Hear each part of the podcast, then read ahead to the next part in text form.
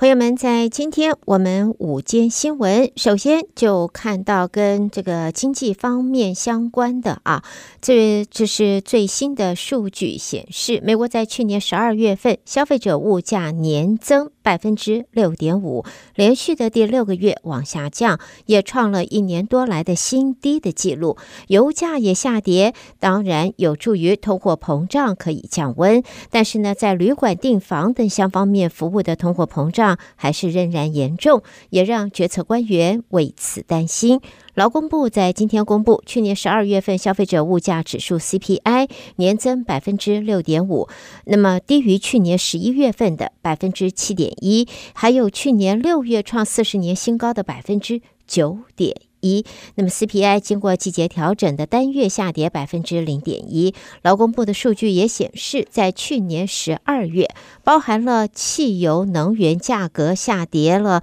百分之四点五，它对整体的 CPI 走低贡献是相当的卓著的。但是呢，在居家居住还有装修、车险等服务费用，因此上扬了很多，也抵消了像是中古车、机票等领域的跌势，造成了核心物价还是持续的上涨。在数据也显示，自去年中啊，汽油价格开始下滑。COVID 的大流行期间，呃，突然这个急剧升温的通货膨胀是明显的缓和，但是还是远远不及 Fed 维持物价稳定的目标。劳动市场吃紧，工资涨势旺盛的背景下，服务通货膨胀是极为的顽固。通货膨胀完全降温，那么朋友们还有一段漫长的路得要走啊！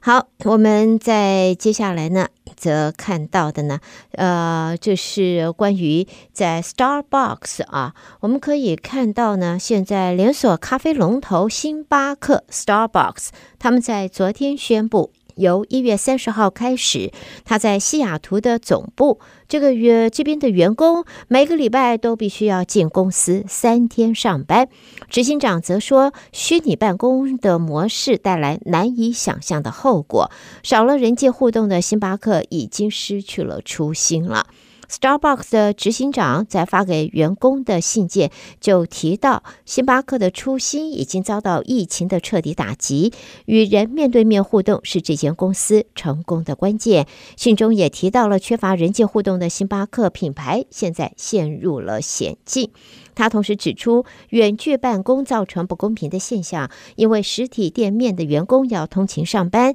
而原本坐办公室的员工却可以居家工作。新加呃，在星巴克西雅图总部的员工人数大约三千七百五十位。在去年九月，这个公司就曾经要求员工每个礼拜最少进办公室工作一到两天，现在增加到必须要三天进办公室来工作了。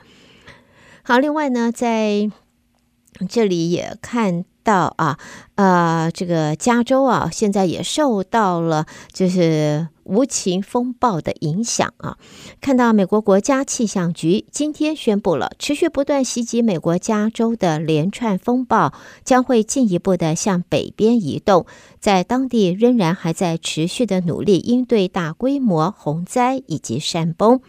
在近日袭击美国西岸地区的一系列的风暴，已经酿成了最少有十八条人命的损失，部分地区还出现了一百五十年来从来没有见过的惊人的降雨量。加州多个地区发生了洪灾，社区也被大水冲毁啊，电线倒塌，落石堵塞了道路。在美国国家气象局则说，预计在未来的两天，最大的豪雨将会影响到加州西北部，降雨量可能达到数英寸。此外，这个天气系统还会影响到美国太平洋西北岸其他州，一直会持续到十四号的早上。好，新闻方面呢，我们在看到的呢，这个是关于呃名表。但是呢，不是全新的哦，这是二手的名表。事实上，它现在比新品还要抢手呢。最新的一个产业报告显示，二手名表的市场规模在十年之内可望会超越新表。这也是拜买家在寻找稀有的，像是 Rolex 或者是百达翡丽以及爱彼表款所呃带来的这个趋势。瑞士产业分析和顾问公司预估，经典的二手手表的市场规模将会在二零三三年扩大到七百九十亿欧元，会比二零二二年的两百五十亿欧元成长两倍以上。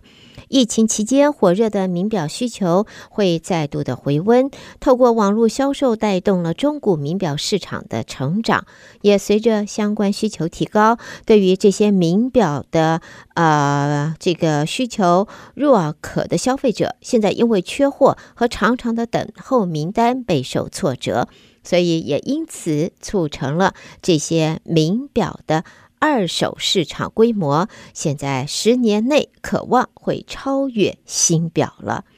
好，我们在新闻方面看到的呢，则是多年来有数项的研究显示，许多白领劳工而言，放假还得要处理公事的情况，应该来讲是呃习以为常了，是家常便饭了。尤其是在印度。印度员工比全球同业拿的薪水少，但是工作却更重。所以现在孟买就有一家公司为了防堵这个歪风，决定要出狠招对付这一类的问题。他的规定就是，如果同事在休假时候去打扰他的话，将会要受罚以重金啊，会有十万卢布的罚款。那么这也是这一家公司努力要确保自家员工关机。并且享受健康的工作与生活平衡的一个举措之一。